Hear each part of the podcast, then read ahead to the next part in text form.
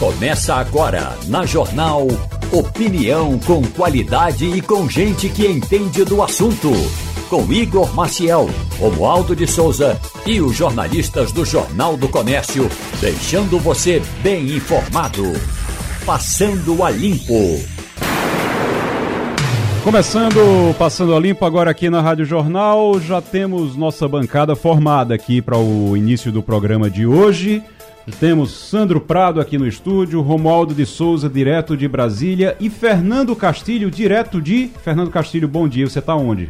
Bom dia, Igor, bom dia, ouvintes da Rádio Jornal. Eu estou diretamente do túnel que ia dar acesso a Antônio de Góis.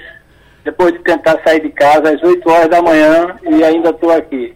O que é que está acontecendo? É uma enorme por... dificuldade. É. Olha, tem duas coisas. Teve carro quebrado na Via Mangue, teve o trânsito mesmo e tem o um engarrafamento normal aqui do, do túnel da, da, da, da, da Antônio de Góes, né, da Via Mangue com Antônio de Góes, onde você tem um, um, encontro de quatro faixas do túnel, mais seis da Antônio de Góes. Então, dá dez e se transforma em quatro. Aí não dá para fluir, né?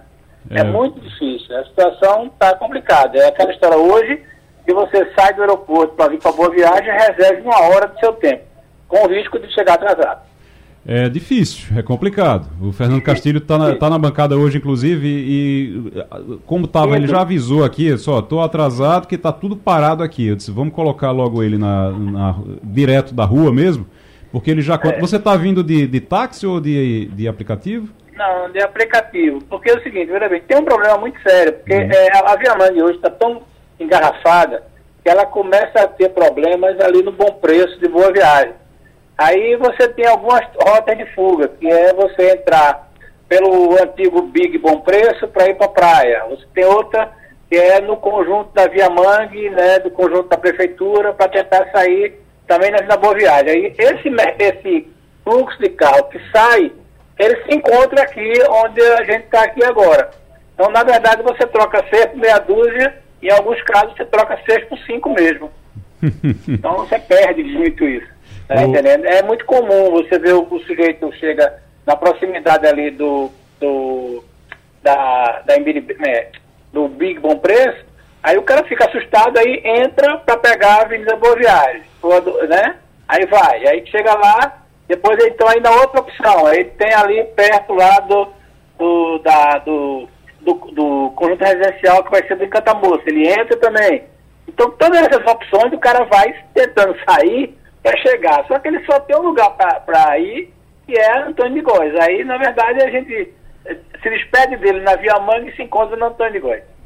Muito bem. O, o Romualdo de Souza, como é que tá aí em Brasília o clima? Aqui tá chuvoso, viu, Romualdo? Aqui tá chuvoso. É. Eu acho que essa chuva também atrapalha o trânsito aqui no Recife. Quando chove, qualquer chuvinha que cai, os motoristas já ficam nervosos. Então já tem problema também, já complica o trânsito. Como é que está em Brasília, Romualdo? Bom dia. Houve uma antecipação da época aí da fase eh, que a gente chama de fase fria na capital federal, e quando eu digo fase fria, é fria mesmo, porque às vezes chega a 2, 3, 4 graus Celsius.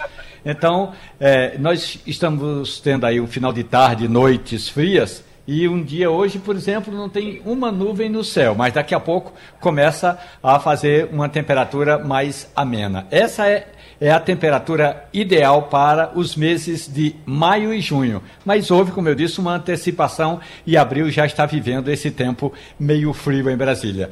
Ontem eu estive na Câmara dos Deputados e no Senado Federal. Uhum. E também estive em uma das unidades da Polícia Militar, onde está preso o ex-secretário de Segurança Pública do Distrito Federal, Anderson Torres. Daqui a pouco eu vou falar sobre a situação de saúde do Anderson Torres, mas posso dizer que no Congresso Nacional há uma certa inquietação. Vem aí mais três CPIs e isso pode deixar o Congresso paralisado. Muito bem. Olha, a gente tem informação já que o Ministério da Saúde ampliou a vacinação com a dose de reforço bivalente contra a Covid-19 para toda a população acima de 18 anos. Professor Sandro Prado, nós estamos agora com Sara Rafael, que é diretora-geral de Vigilância Epidemiológica da Secretaria Estadual de Saúde. Doutora Sara, seja muito bem-vinda ao Passando a Limpo. Bom dia. Bom dia. Doutora Sara, eu, eu, queria informação logo porque, assim, para a gente explicar como é que é feita a distribuição. O Estado é que faz a distribuição para os municípios e os municípios que aplicam a vacina, é isso? Exatamente. Nós, enquanto Estado, recebemos a vacina, a vacina né, os frascos de vacina do Ministério da Saúde. Essa vacina, quando chega aqui no Estado, ela é destinada aos municípios. E os municípios colocam em suas salas de vacina, onde justamente o paciente recebe a sua dose. O, doutora Sara, nós temos aqui o Sandro Prado, o professor Sandro Prado, que está na nossa bancada aqui. Ele tem uma pergunta para a senhora sobre essa vacinação.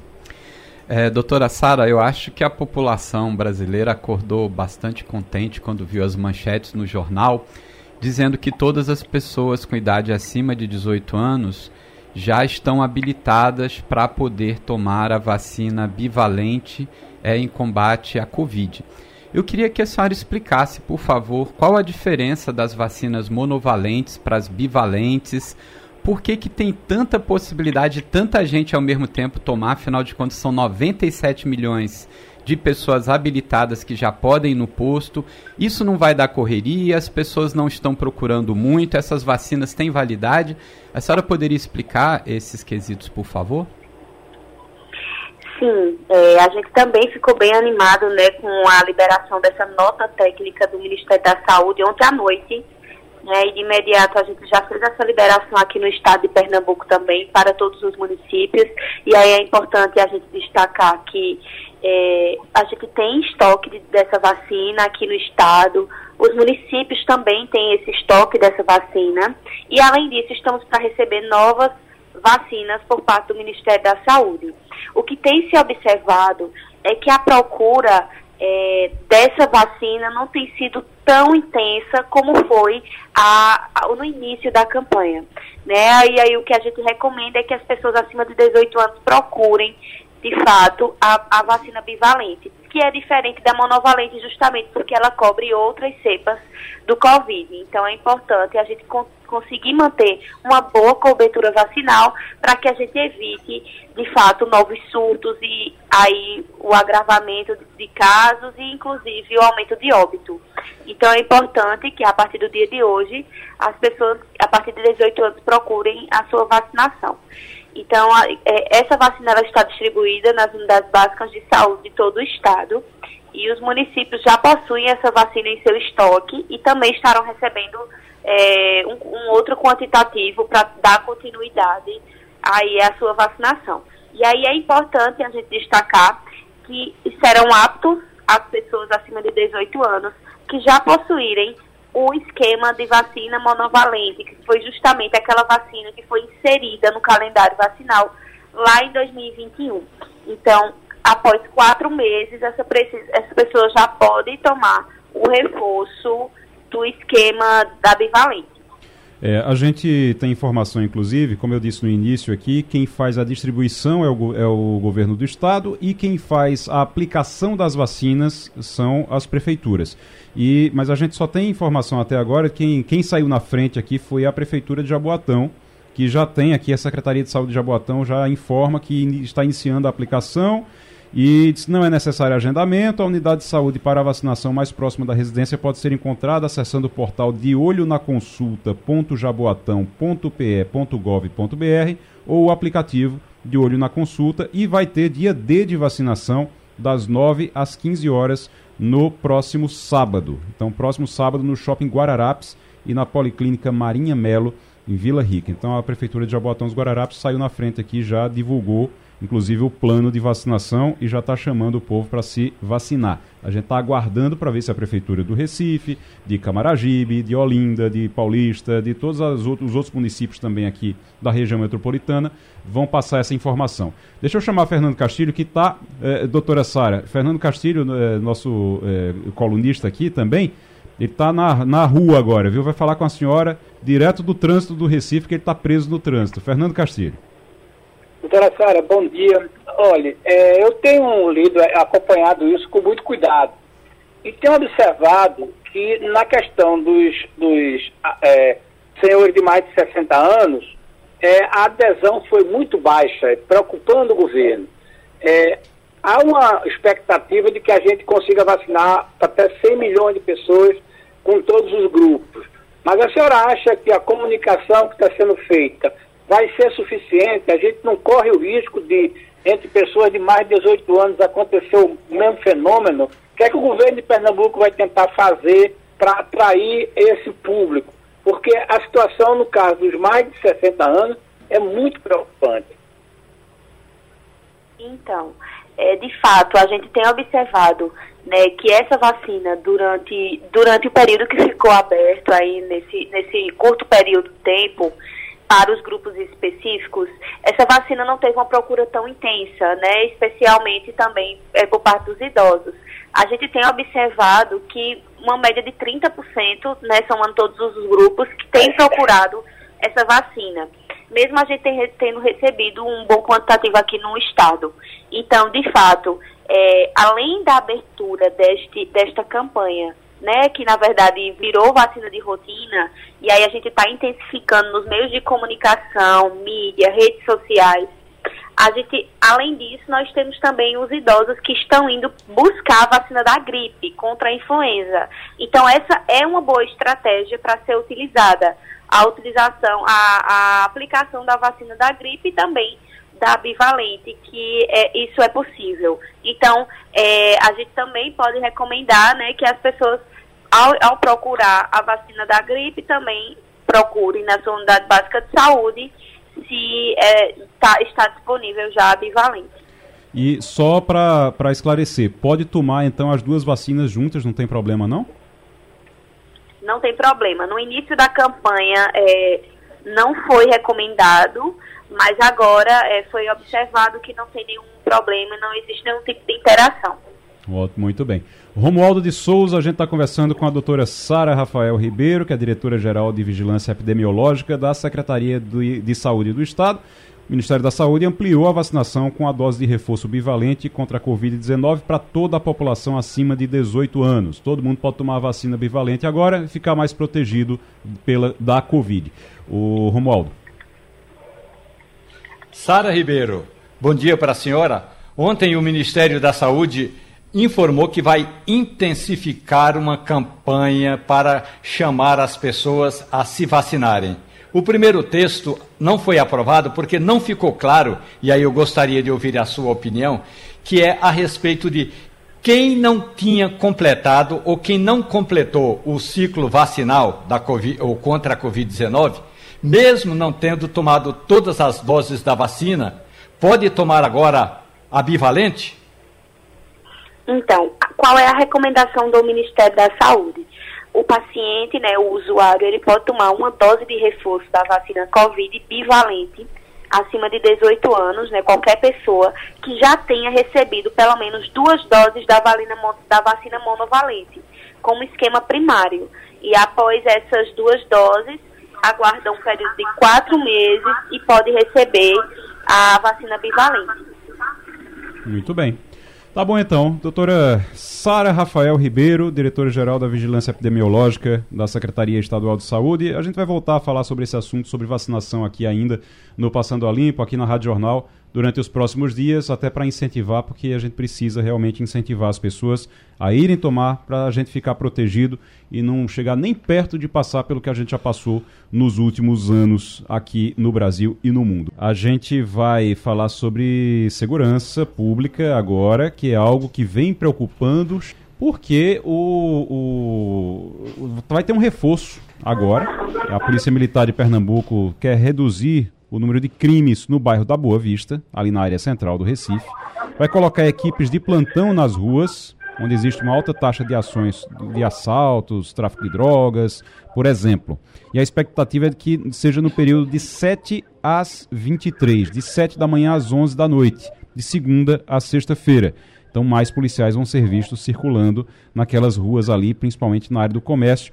O, a gente está agora na linha com o Coronel Cleto, que é diretor da é, é, diretor do departamento. Deixa eu só dar uma olhada aqui agora para Diretoria Integrada Metropolitana, é o DIM, é o diretor da, da DIM, que é a Diretoria Integrada Metropolitana da Polícia Militar.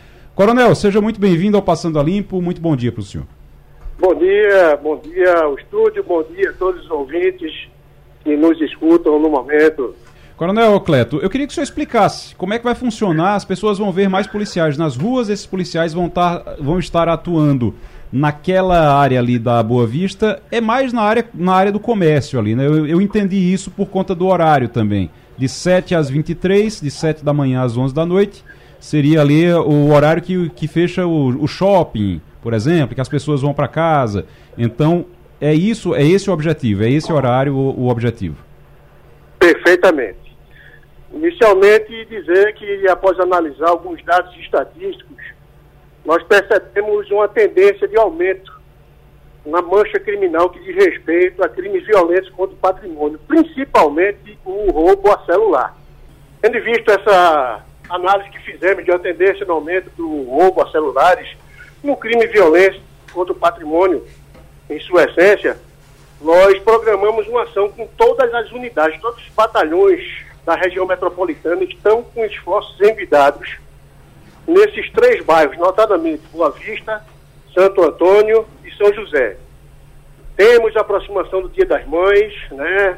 uma tendência de circulação de pessoas para fazer suas compras para o Dia das Mães, os estudantes que vão para suas escolas, faculdades, enfim, queremos entregar ao cidadão, de forma geral, uma sensação de segurança que se espera com a presença da Polícia Militar e está postada em pontos estratégicos, seja com viaturas, né, com seus intermitentes ligados nesses cruzamentos da Conta da Boa Vista, Tantas Barreto, Guararapes e também com policiamento a pé.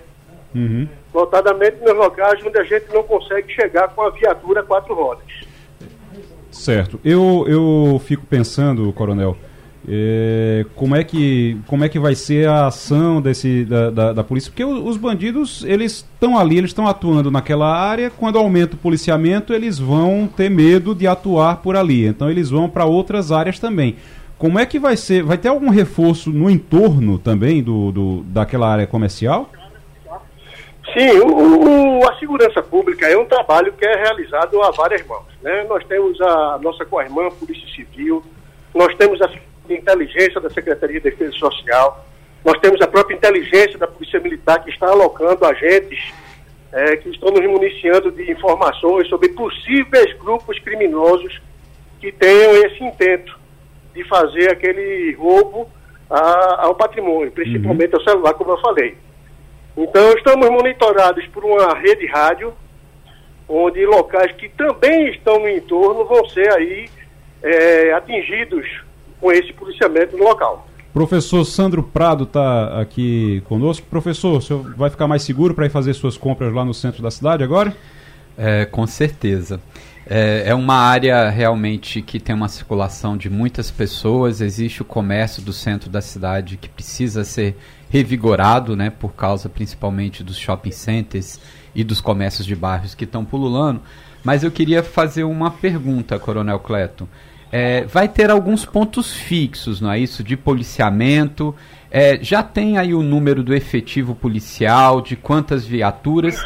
E por que, que vai ser só um policiamento de segunda a sexta, se a gente sabe que também há uma criminalidade no final de semana? É, bom dia, professor. Na verdade, queremos esclarecer que o policiamento ele não se dará somente de segunda a sexta. Um aporte mais enfático de policiais a pé, com viaturas, uma preferência, inclusive, de permanecerem postadas nesses pontos que nós já, já elencamos, como da Boa Vista, Guararapes, Danta Barreto, alguns cruzamentos que são conhecidos né, pela movimentação de pessoas.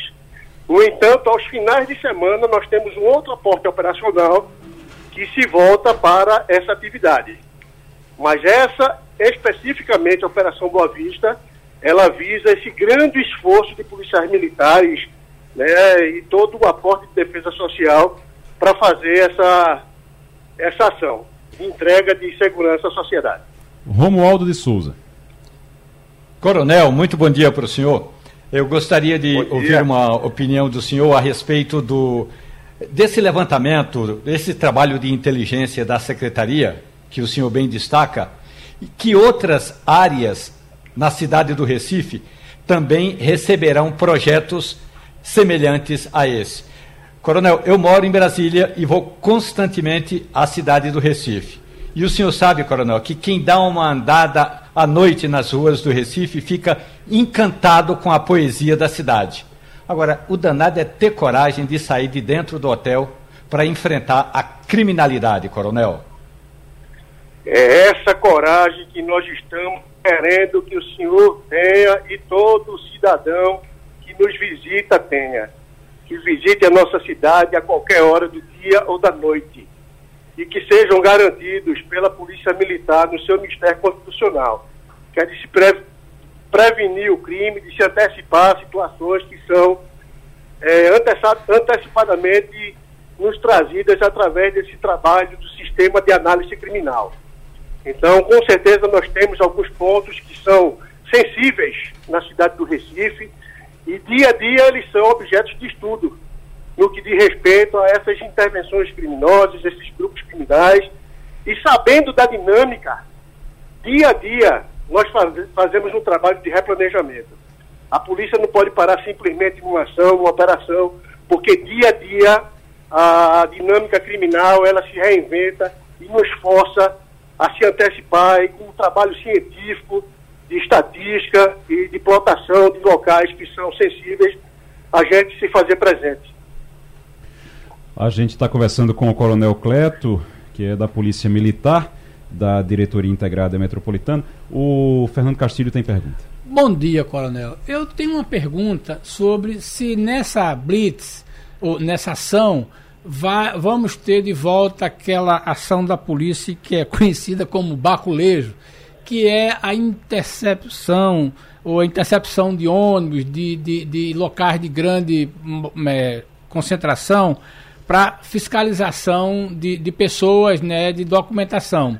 É, eu já fui parado em várias blitz, eu sou um passageiro, uma pessoa que ando de ônibus, ando de metrô, e já fui é, abordado quando o governo fazia aquela, aquela blitz que a gente chama de baculejo, e eu é, pude constatar da satisfação das pessoas em saber que a polícia estava cuidando dele.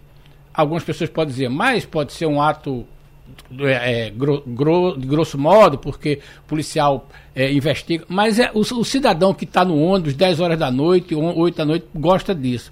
Eu queria saber se o senhor vai é, se essa ação prevê esse tipo de ação pontual e só para finalizar, a importância de, uma vez que a pessoa foi assaltada, que teve o celular roubado, fazer um BO. Perfeito. É, vamos lá, primeira pergunta. Dentro de todo critério legal e técnico, a Polícia Militar, com a condicionante que nos é trazida pela legislação da fundada suspeita. Essa palavra que é utilizada já há muito tempo, né, que é o baculejo, na verdade, ela é a busca pessoal ao cidadão, ao veículo, nas quais pessoas se encontram numa situação de fundada suspeita. Então, isso está sendo feito e nunca deixou de ser, de ser feito pela nossa corporação.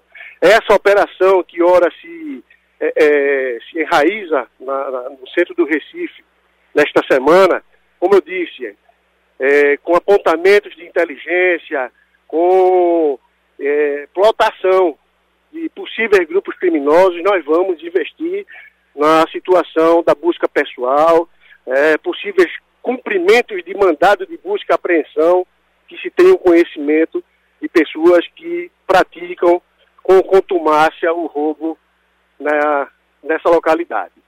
E a segunda pergunta se diz de respeito ao PO. Então, nada seria da análise criminal, nada seria da atuação policial se a gente não tivesse como referência a catalogação dessas ocorrências que são registradas na Polícia Civil através de boletim de ocorrência e é exatamente através dela que a gente, através de coordenadas geográficas, consegue localizar essa mancha. Então fica o nosso aconselhamento. Qualquer cidadão que porventura sofra o infortúnio de uma atividade criminal, ele tem sim até por obrigação de cidadania, fazer essa comunicação às autoridades policiais para que a gente, a gente consiga identificar, né, monitorar e intervir pontualmente nessas ações. E então... complemento, nós temos uma operação exitosa em nível Brasil, se chama Alerta Celular, onde o cidadão ele tem a oportunidade de cadastrar o e-mail do celular dele num sistema que é fornecido pela Secretaria de Defesa Social.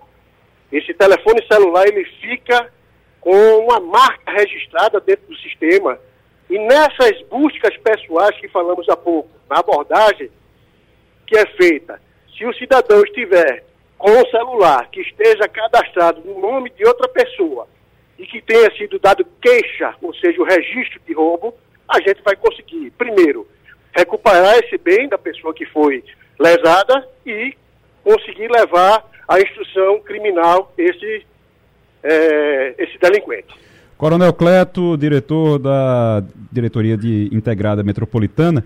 E, Coronel, só para reforçar então, antes da gente encerrar, essa operação na, no bairro da Boa Vista e incluindo toda aquela área central ali do Recife, essa operação ela começa já agora?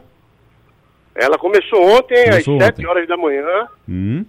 e será reavaliada período após período, a fim de que se saiba da sua efetividade, da redução de mancha criminal e até o ulterior da liberação, até nova avaliação, nós vamos continuar com essa atividade. Então, sem tempo determinado, sem, sem fim determinado por enquanto, a operação vai continuar. Por enquanto, vamos rodar o PDCA. Muito bem. Obrigado, então, Coronel Cleto, da Polícia Militar. Muito obrigado pelas informações. Reforço na polícia, no policiamento no centro da cidade, no centro do Recife. Vamos fazer compra, inclusive, para o Dia das Mães com mais tranquilidade. O presidente Lula passou por Portugal, está indo para a Espanha e volta para Brasília na quinta-feira. Acho que Romualdo passou essa informação ontem para gente. Volta para Brasília na quinta-feira, mas antes está fazendo essa viagem em Portugal, circulando lá em Portugal. Foi é, acompanhar o prêmio Camões, que foi entregue ao cantor e compositor Chico Buarque, escritor Chico Buarque, também aqui de, do Brasil. A gente já tem Martins aí na, na linha? Já estamos com, com Antônio Martins? Antônio Martins, excepcionalmente hoje, na terça-feira, participando aqui do Passando a Limpo. Muito bom dia para você. Bom dia, Igor. Bom dia a todos que fazem parte da bancada do Passando a Limpo. Bom dia aos ouvintes também da Rádio Coisa boa. Martins, ah, você, você, acompanhou acompanhou a entrega do Prêmio Camões aí em, em, Portugal? Como é que foi? Como é que foi a, a participação do Lula também, que, é, que participou do evento? Bem, Igor, foi uma cerimônia muito simples e bonita, né? Foi rápida, porque os discursos foram, foram rápidos também. Foi lá no Palácio de Queluz, que é um palácio muito importante para a comunidade brasileira, para o Brasil de uma forma geral, para a história do Brasil. É o palácio onde nasceu e morreu Dom Pedro I, que aqui é Dom Pedro IV, né? Morreu e nasceu no mesmo quarto em que ele, em que, enfim, é lá do palácio, né? na mesma cama.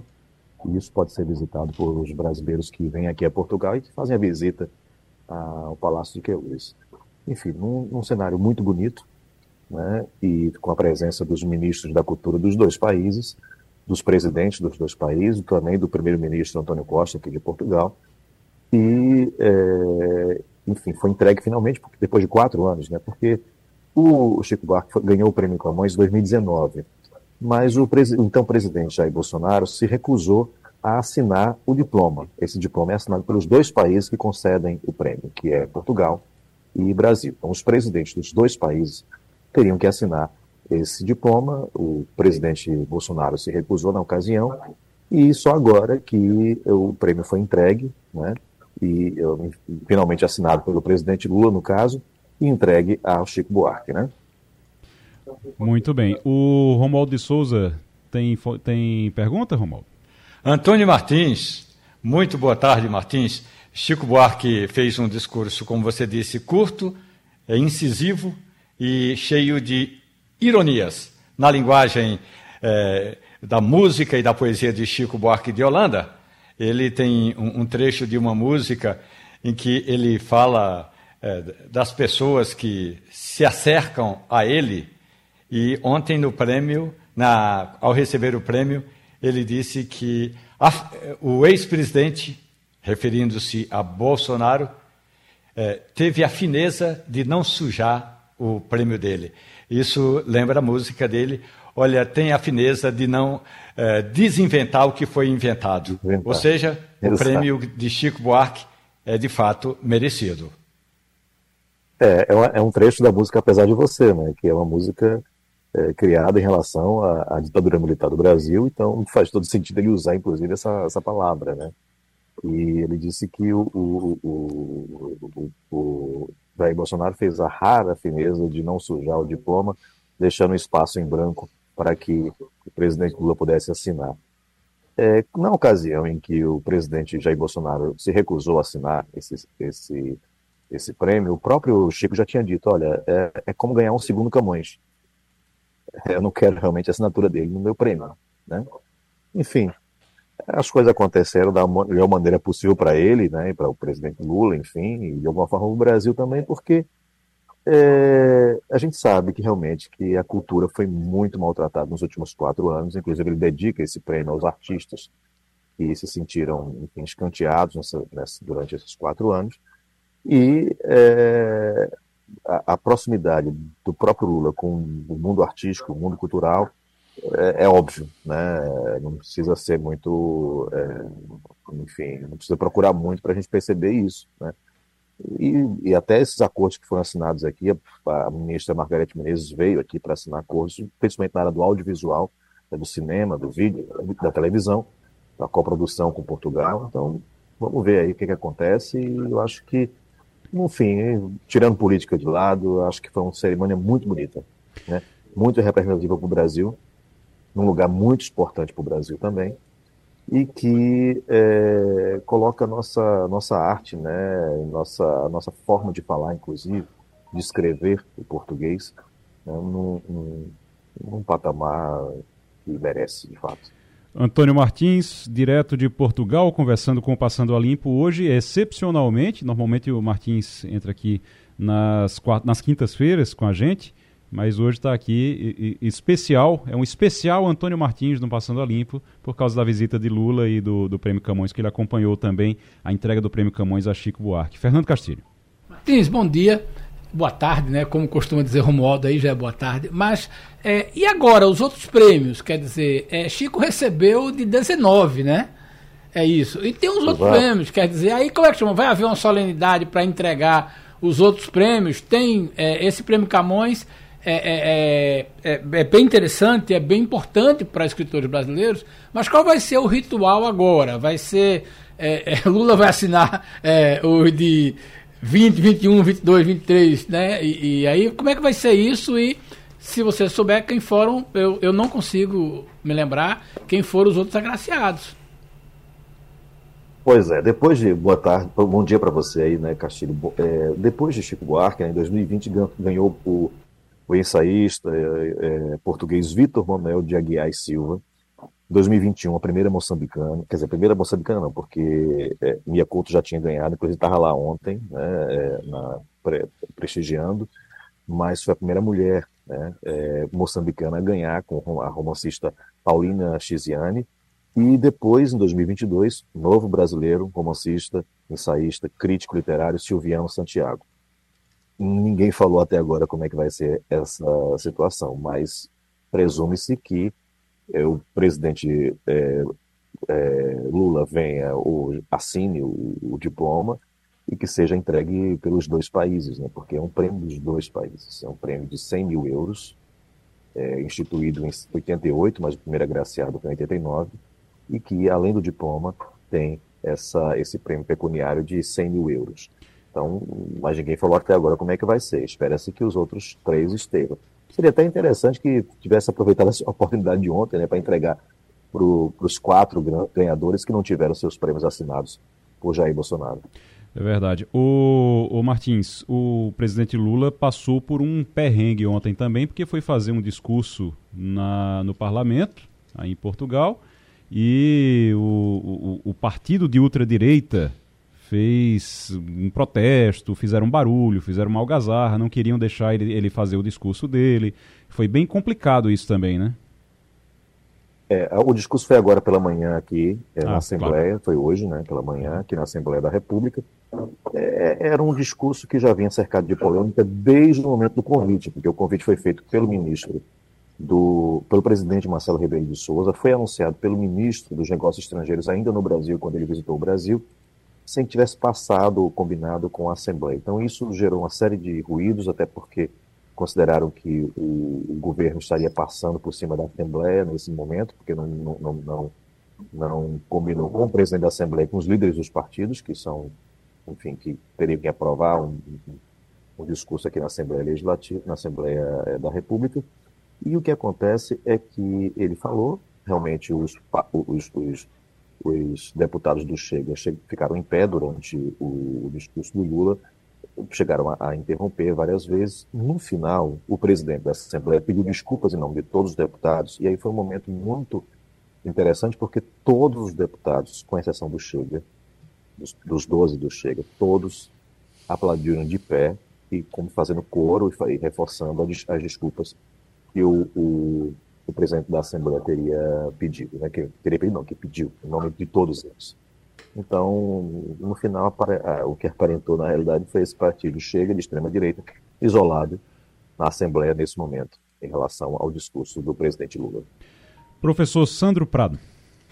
É, Antônio Martins, é, de, esse discurso me pareceu que foi uma data simbólica em relação ao fim da ditadura militar que também Portugal teve. É, e além disso, é, a gente viu que esse constrangimento que passou é até por causa da aproximação de Lula com Marcelo Rebelo em termos ideológicos. E isso ele causou um mal-estar é, também quando o Lula estava na China e ele falou né, sobre a guerra é, da Rússia e da Ucrânia. Realmente repercutiu negativamente aí em Portugal? Como que tá os ânimos para receber Lula nesse período que ele está, depois da fala sobre a guerra entre Rússia e Ucrânia?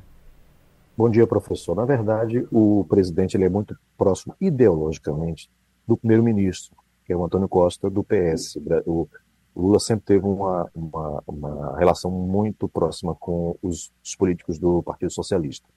O presidente Marcelo Rebelo de Souza, ele, ele é independente, mas ele é da, mais à direita. Mas ele é um político muito diplomático e, e, e muito, é, é, como é que se diz, se dá muito bem também com, com o Luiz Inácio Lula da Silva, embora não tenha nenhum alinhamento ideológico com o presidente da República.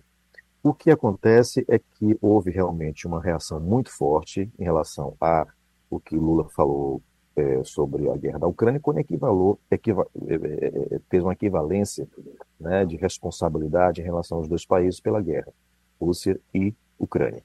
Essa equivalência pegou muito mal. O fato dele falar em paz, não. Até porque é o que todo mundo quer, na realidade. Mas a equivalência da responsabilidade foi o, que, o ponto que pegou mais. O que aconteceu também é que, o que acontece em relação a isso é que Portugal é um país que faz parte não só da União Europeia, como também da OTAN. E Lula falou que a União Europeia e a, os Estados Unidos, e a OTAN tem muita ligação com os Estados Unidos, é quem domina, na realidade, a OTAN é os, são os Estados Unidos, estaria, estariam, não estariam interessados na paz, estariam é, estimulando a guerra. Né? Isso também é, pegou um pouco mal. Agora, nos discursos que Lula fez aqui, ele tentou amenizar essa situação, já não fez a mesma equivalência e falou que a posição do Brasil é uma posição de paz. Né? Houve ainda uma tentativa da Associação de, de Ucranianos aqui em Portugal, é a segunda maior comunidade estrangeira depois da brasileira, cresceu principalmente depois da guerra, porque Portugal recebeu muitos ucranianos, tem cerca de 85 mil ucranianos hoje morando aqui em Portugal, e essa associação chegou a entregar uma carta foi recebida na, na, Embaixada do Brasil pelo, por um dos ministros de Lula, né, pelo ministro é, é, da administração, que, é, é, é, que chegou a, a, a, conversar com eles e entregar a carta a Lula, enfim. E isso meio que desmobilizou um pouco o protesto que esse grupo iria fazer aqui em Portugal. Agora, o Chega e alguns brasileiros mais ligados ao bolsonarismo, é, e também a extrema-direita foram, foram, de alguma maneira, arregimentados para essa, essa, esse protesto, mesmo sem a participação da Associação dos Ucranianos aqui de Portugal. Agora chama atenção, chamou atenção durante a, o evento no parlamento, na Assembleia, que o, o, o discurso da. Eu acho que é, era o primeiro-ministro que estava falando, Martins, que ele tenta dizer ali, olha, respeito, ele pede respeito para Lula, é o primeiro-ministro que fala naquele momento? É o presidente da Assembleia. É o presidente da Assembleia. Então, o presidente da Assembleia, naquela, naquele momento ali, ele faz um, um discurso, inclusive, usando o nome do partido do Chega, né? Ele diz, ah, chega disso, chega de... É, é, a gente tem o áudio, vamos, vamos escutar o áudio? Peço, Sr. Presidente, peço os senhores deputados que querem permanecer na sessão plenária têm de se portar com a urbanidade, a cortesia, a educação que é exigida a qualquer representante do povo português. Chega! Chega de insultos! Chega de degradarem as instituições! Chega de porem vergonha no nome de Portugal! É isso, Martins. Você tá num café aí, eu tô é. vendo. Você tá num café aí, tá Eu tô. tomando um café agora? Tô, tô, tô trabalhando aqui e, enfim, e, e tomando um cafezinho também. É, é bom o café daí ou de Romualdo é melhor aqui? É bom. De Romualdo é insuperável, né? Mas aqui tem bons cafés e Romualdo sabe disso. Boa. Martins, obrigado, valeu por essa participação aqui com a gente. Já estamos com Fabiola Góes, direto dos Estados Unidos, aqui conosco no Passando a Limpo. Saímos de Lisboa, saímos da Europa, vamos para. Uh, atravessa o Atlântico Norte e vamos para os Estados Unidos agora. Fabiola, muito bom dia para você. Bom dia, Igor. Bom dia a todos. Fabiola, é, meses de suspense, mas Joe, Joe Biden finalmente anunciou a candidatura para o segundo mandato como presidente dos Estados Unidos. Eu lembro que naquela, na época que ele foi eleito, a coisa que mais se falava, inclusive na campanha, era ele só ele é um candidato de, uma, de um mandato só, presidente de um mandato só, por causa da idade. Kamala Harris vai ser a candidata natural, depois a, a sucessora natural dele. As coisas não saíram como planejado nesse, nesses últimos anos, né? É isso mesmo. O que, que acontece? A idade avançada do Biden, né? Ele agora tem 80 anos e ao final do segundo mandato ele teria 86 anos. Então os americanos eles estão bem ressabiados em relação a essa idade avançada do Biden, não sabe se ele conseguiria terminar o mandato, seja por uma questão de morte, por idade avançada, ou de não incapacidade física. Em alguns momentos o Biden ele parece que está andando com um pouco de dificuldade, um pouco de enrijecimento ali nos músculos. Agora, os, e também daria, às vezes ele se enrola na hora de falar, e aí seria uma indicação de demência, mas isso está tudo descartado. Os médicos da Casa Branca fazem exames constantes nele, não tem sinal de demência, não tem sinal de Parkinson, não tem sinal de nada. Ele está muito bem fisicamente, faz atividades físicas cinco vezes por semana e ele está muito disposto para continuar essa corrida à Casa Branca novamente. E hoje de manhã, às 6 horas da manhã, pelas redes sociais dele, ele anuncia a candidatura à reeleição e num vídeo de três minutos, mais ou menos, é um vídeo bem interessante que usam muitas imagens de defesa ao direito ao aborto, de, da insurreição no dia 6 de janeiro, mostra imagens dele recebendo imigrantes, de negros, de mulheres, de pessoas que têm algum tipo de é, deficiência. Então, assim, é uma imagem bem humanizada de um Biden que aproveitou durante todos esses dois anos e meio de campanha de, de, presidência que ele fez durante todos esses estados que ele passou. E aí eles utilizam uma imagem bem emotiva e dizendo o seguinte o, o tom a tônica é a liberdade que aqui nos Estados Unidos é a primeira emenda americana né? O, a, o senso de liberdade é muito forte aqui entre todos eles. Então ele apela é um, é uma, um vídeo bem apelativo em relação a isso. Por quê? Porque o trumpismo cada vez mais está radical né? existe o MAGA, que é uma sigla, né, que é Make America Great Again, que seria Faça a América Grande de Novo,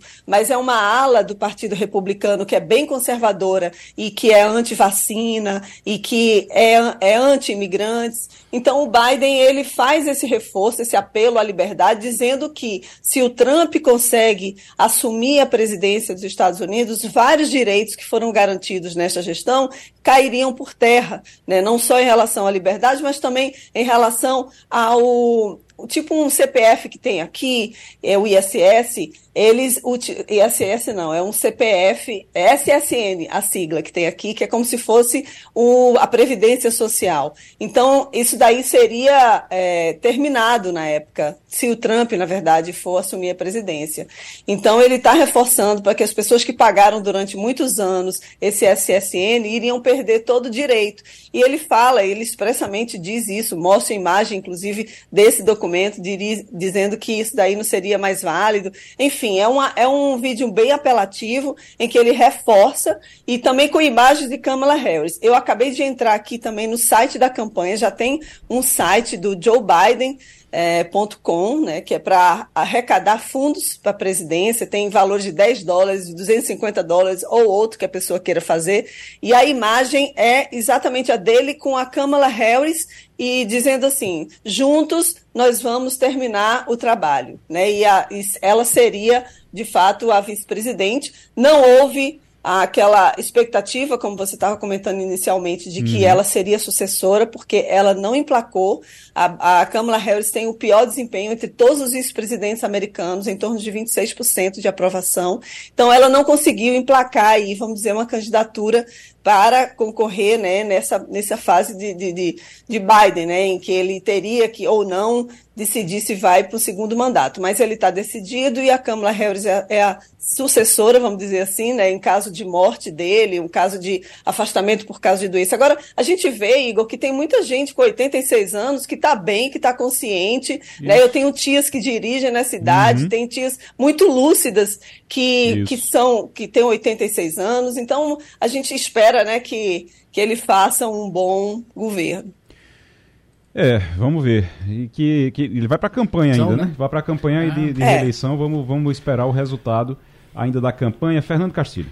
Bom dia, Fabiola. Eu queria pegar esse gancho da campanha para falar do noticiário que está muito presente na TV nesses dias, principalmente do, do domingo para cá, que é a demissão dos dois âncoras né, é, da, da Fox, da CNN, o Tucker Carlson e o Don Lemon. É, e o mais interessante é que no caso do, do apresentador da Fox, ele se tornou uma celebridade política, né? A informação de que ele se tornou tão importante dentro do Partido Republicano que alguns líderes republicanos estão achando que ele deve ser um bom candidato.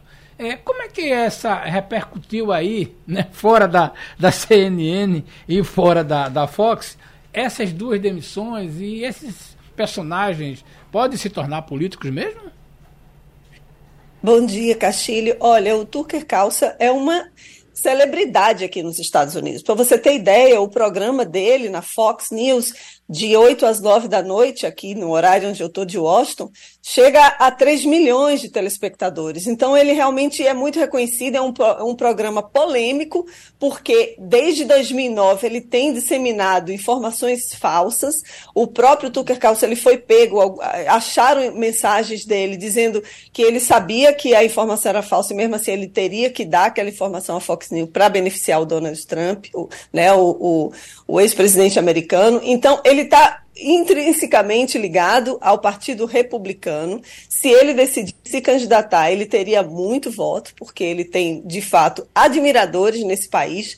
É como se fosse assim, nos tempos áureos da Globo, em que só a Globo praticamente existia, o Cid Moreira fosse demitido no auge. Então, assim, a repercussão é exatamente essa. É uma repercussão muito grande aqui dos canais de televisão, obviamente, CNN também. A CNN demitiu o Don Lemon, que também é um apresentador, é um apresentador negro, é um apresentador que estava 17 anos no cargo. Ele foi é, surpreendido, ele postou nas redes sociais dele dizendo que tinha sido demitido sem nenhuma conversa entre os CEOs da empresa, foi por meio do agente dele, então ele se demonstrou assim, bem chateado.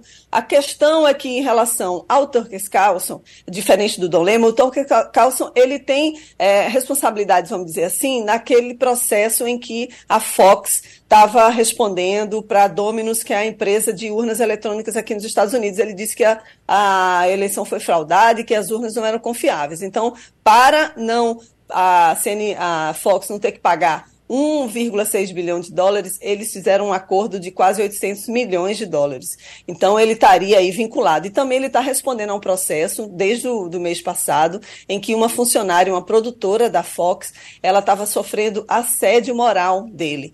E em relação ao Don Lemon, tem uma denúncia também, na verdade não é uma denúncia, ele chegou a ser é, interpelado, criticado bastante, porque no mês passado ele fez uma declaração muito negativa, sexista, etarista em relação à candidata republicana, a Nikki Harris, se eu não me engano é esse sobrenome dela, em que ela seria, tipo, passou da hora, sabe, de ela se candidatar. Mas olha, a mulher tem 51 anos, entendeu? Então, assim, foi muito criticado em relação a isso. E ele é, é no, no, horário nobre também, né? O Dom Lema, aqui na CNN, ele é muito reconhecido. Então, tá aí no noticiário essas duas televisões demitindo as suas principais celebridades. Professor Sandro Prado. É, Fabiola, bom dia.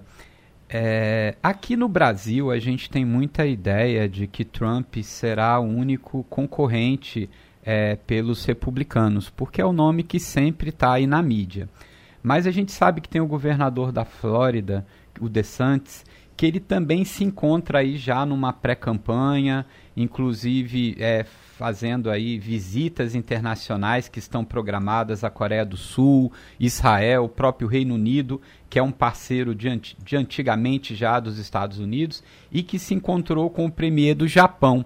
É, essas relações que ele está tendo com outros países, que foi um pouco diferente da relação que Trump teve, e, e Trump se baseou muito na, na guerra comercial contra a China.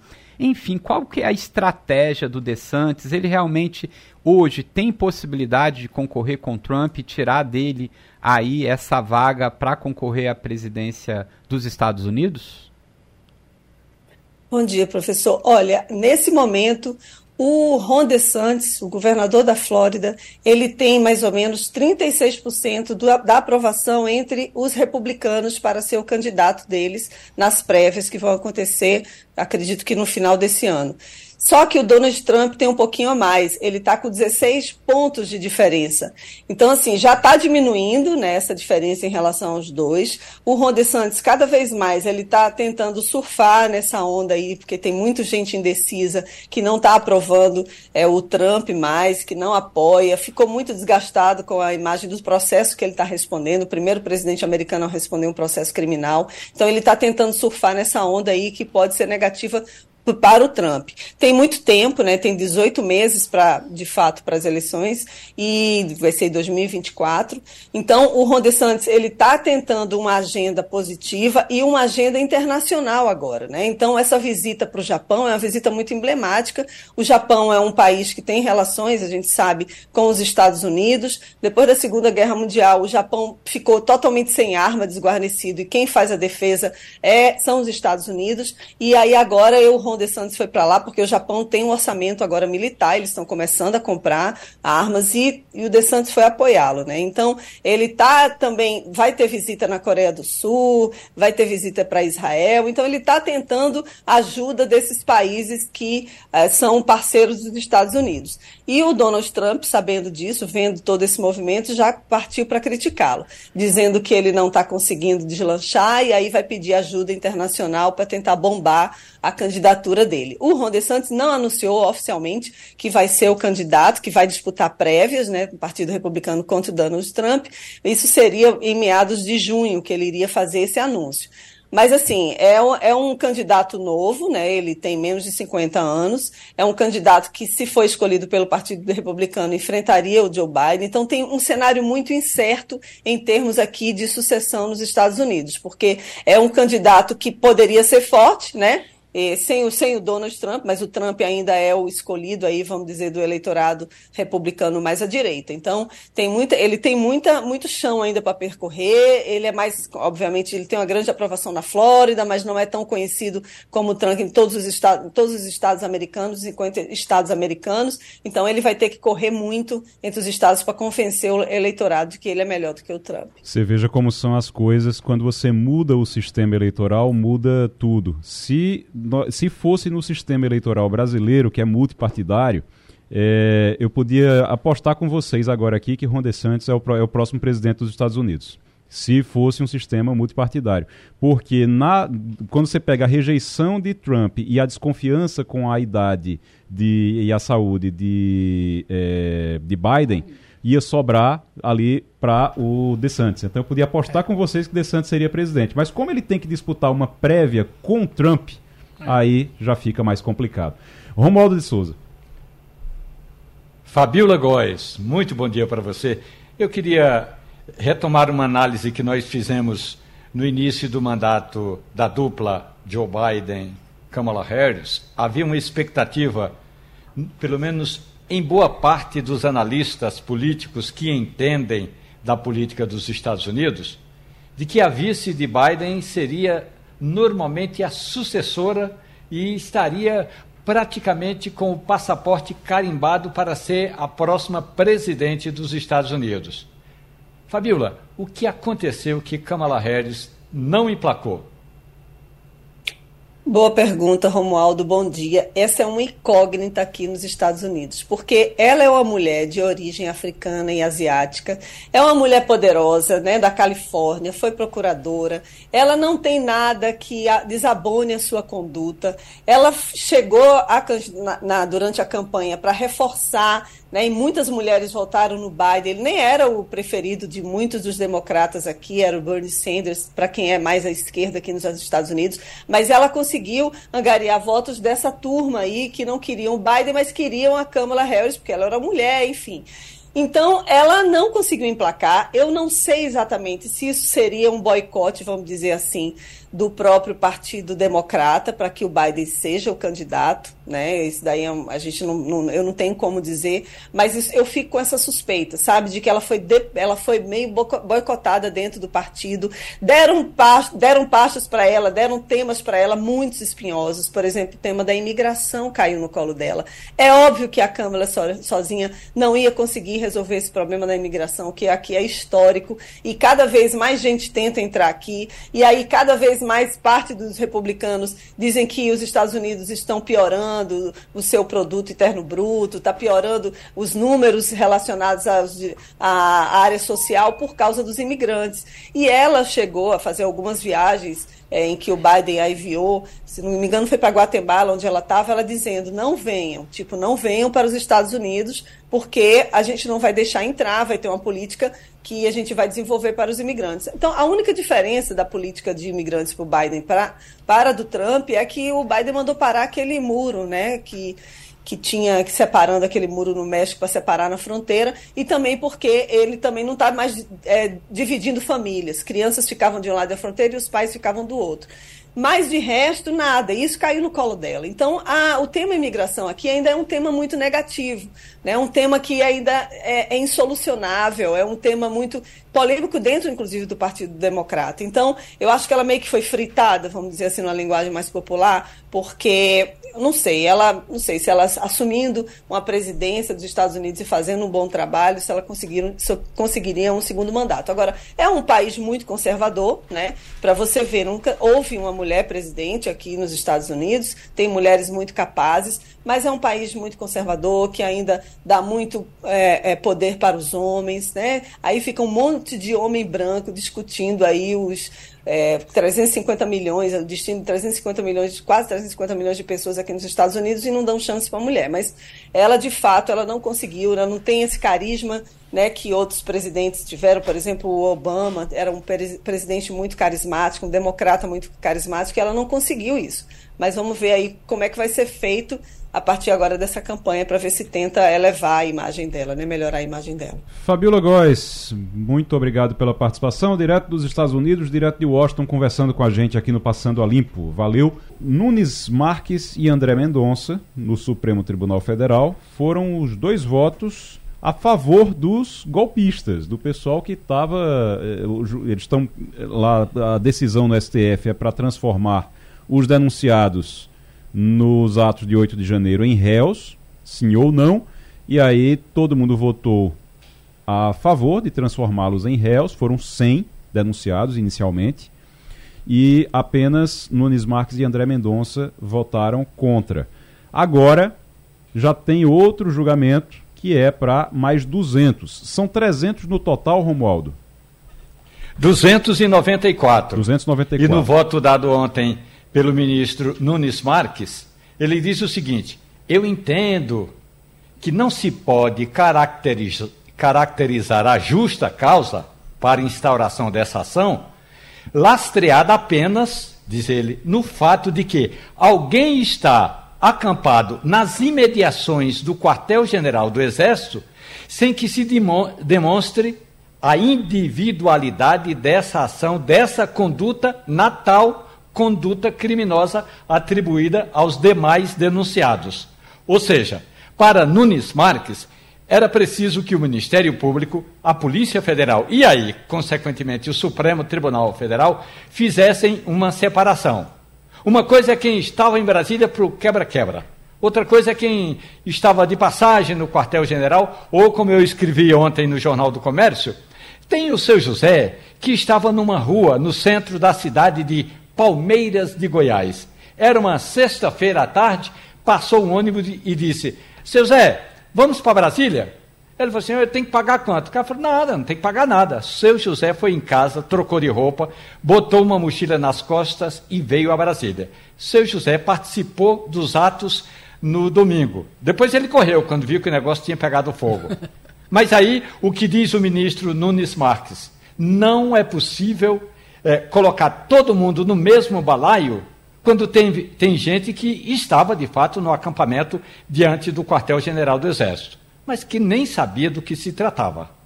O, então, porque agora me explica uma coisa, antes da gente encerrar o programa hoje, Romaldo.